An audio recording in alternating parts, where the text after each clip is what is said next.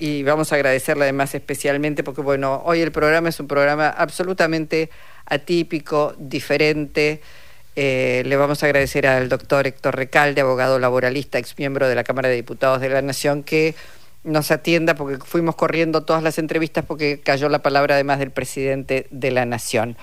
Hola, doctor Recalde, ¿cómo va Héctor? Jorge Alperín, Luisa Balmaya, te damos la bienvenida. ¿Qué tal Luisa? ¿Qué tal Jorge? Los saludo a ambos. La verdad que un día triste por lo de Mayo, ¿no? Sí, un día muy triste. Bueno, eh, Héctor, vos, eh, vos lo conociste porque él era abogado laboralista. No, pero fue punto de mi cátedra, Mayo. Claro. No solamente lo conocí, sino que éramos amigos. Este, estaba en mi cátedra como adjunto, en el mm. ciclo básico. Este, y bueno, y además estuve en el programa de, televisión donde él era panelista, estuve un par de, tres veces creo que estuve, así que no, eh, conozco a la mujer, no, no, tengo, tengo una historia muy larga con él, ¿no? Claro, eh, por eso digo, bueno, ambos como abogados laboralistas, eh, uno que finalmente este, sucumbió a su pasión, que era el periodismo, y otro que sucumbió a su pasión, que es la política, en tu caso. Sí, este, la verdad que sí en, este momento canalizando en el Consejo de la Magistratura.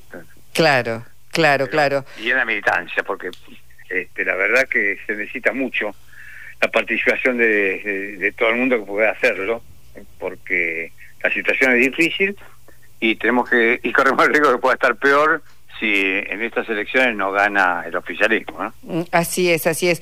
Por eso yo digo, hoy cuando abríamos el programa señalábamos que se lo iba a extrañar mucho a Mario Weinfeld en el sentido de que era una pluma y una palabra muy importante, muy equilibrada, muy clara, muy docente. Y, eso, bueno, se, se va a sentir, ¿no? En momentos... Sí, sí, y la ausencia en página 12, porque las notas de él yo uno las leía, las estudiaba casi, diría, ¿no? claro. Este, así que más allá del aspecto personal, de la historia común que tuvimos, este, realmente como periodista un periodista notable, ¿no? Era era como un, uno de las de los de las columnas que que veía Héctor los domingos, en la semana, los tal cual, sí, sí, sí, sí, sí. Este, digamos de los que tenían eh, una similitud de pensamiento, era uno de los que más leía. Después, del otro lado, le va a Pañi. claro. para, para hacer equilibrio.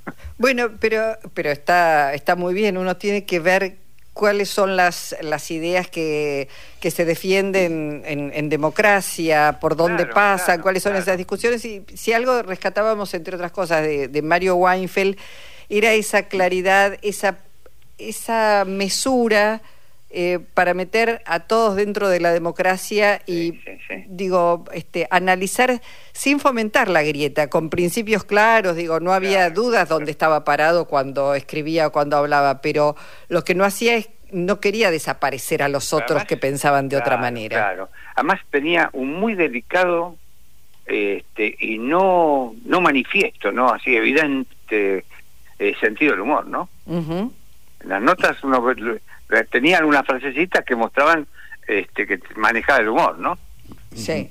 Y, Héctor, eh, también es cierto que en este tiempo en que aparecen fenómenos políticos que, que estaban lejos de, de, nuestra percepción o que cuesta entender en estos 40 años de democracia, me parece que la, la ausencia en adelante de, una pluma como la de Mario, tan esclarecedora, me parece que, que se va a sentir, ¿no? Muchísimo. Por supuesto.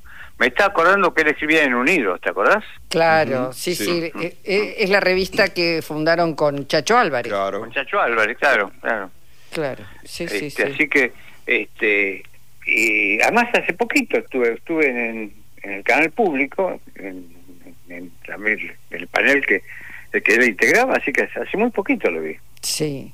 Héctor, eh, aprovecho que te tenemos en línea, vos decís, bueno, las amenazas que se ciernen sobre la democracia. Yo digo, esto lo están diciendo cada vez con mayor claridad este, la mayoría de los dirigentes.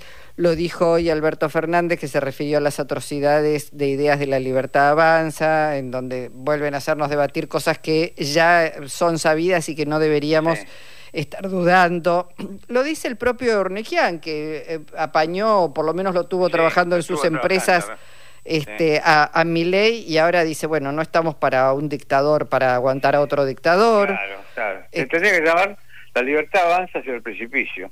Claro, y bueno, pero eh, el, tema es que estamos en riesgo todos los argentinos y las argentinas. Digo, esto parecería que cada vez se ve con, con mayor claridad. Lo, dijo hace una semana The Economist, esta revista inglesa que lo califica como este, un peligro para la democracia argentina.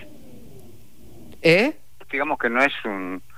The Economist no es un medio popular y progresista, ¿no? No, no, por eso digo, e, esto está... Vale, por eso vale más, vale más.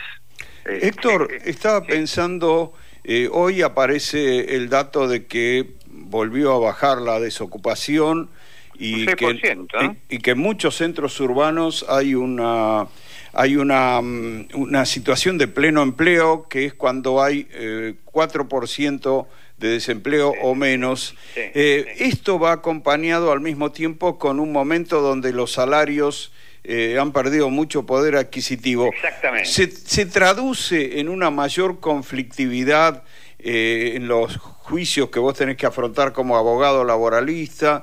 Eh, ¿Lo notás? ¿Notás un cambio, algo que percibas por esta realidad tan curiosa? Sí, al, revés. Este, yo creo que hay muy pocos pleitos con relación a la realidad. Por la gran cantidad que tenemos de trabajadores en negro, no registrados, cada uno es un pleito en potencia. Además, este, me, da la sensación, mira, yo sigo las estadísticas de la Cámara Nacional de Apelaciones del Trabajo. Y ahí, este, digamos, hizo un muestreo, pero no de los años actuales, desde 1900, del 2015, perdón, hasta ahora, y los pleitos de despido al año, el promedio puede ser 30.000 pleitos de despido por año.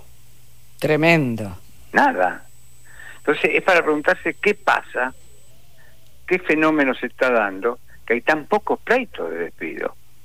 Yo creo que la explicación es este porque no se anima el trabajador a reclamar, porque tiene miedo, el miedo que digamos que eh, nace cuando está vigente la relación laboral por el temor al despido, uno supondría que se pierde cuando está despedido, pero no continúa porque el temor que tiene el trabajador despedido a reclamar por un derecho violado de su ex empleador es que éste, frente a un nuevo posible empleador, que pida informe, diga, este tuvo la audacia de hacerme mm. juicio y no lo emplee. Mm. Y la verdad que, que el miedo impida el ejercicio de un derecho no es propio de una sociedad como la que nosotros queremos. Y además digo, como autocrítico, yo soy oficialista, este es mi gobierno. Hoy con el salario no se llega a fin de mes en términos generales. Fallamos en la distribución del ingreso. Claro. Sí, sí, sí. Los otros son peores, ¿eh? Los otros son peores, pero bueno, nosotros tenemos que mejorar lo propio. Mm. Lo que digo también es que seguramente está la intención de mejorar, por eso la suma fija, que fue un reclamo viejo que hacía Cristina hace como dos años, que es escaso estos 60 mil pesos que se dieron. Este, pero bueno, hay, hay algunas señales. El tema de que desaparezca el mal llamado impuesto a las ganancias, que se tenía llamado impuesto a los dos casos, es decir, la cuarta categoría, hay señales que van en esta dirección. Obviamente, este, yo para tener prudencia, digo, de la tribuna todos hacemos goles, ¿viste? Hay que mm. estar en, la cancha a ver las dificultades, pues juegan los otros también, ¿eh? Claro.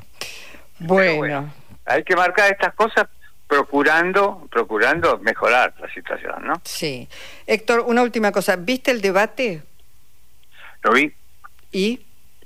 ¿Y? ya está, es toda una respuesta. Pero quiero decir una cosa. Sí. Este, me llamó la atención la capacidad, la audacia y la mentira de la panelista de la Libertad Avanza, ¿no? Sí, Villarruel. Villarruel. Llamó la atención. Rossi estuvo muy bien. Este, en, una gran soledad, porque estaban todos contra él, ¿no? Sí, sí, sí, sí, sí. Bueno, bueno, este, esperaremos el, el próximo debate que ya, va a ser el debate. Crucemos los dedos, sí, animémonos. Sí, yo iba a decir, y que la militancia salga a militar. hay que salir a la calle a militar.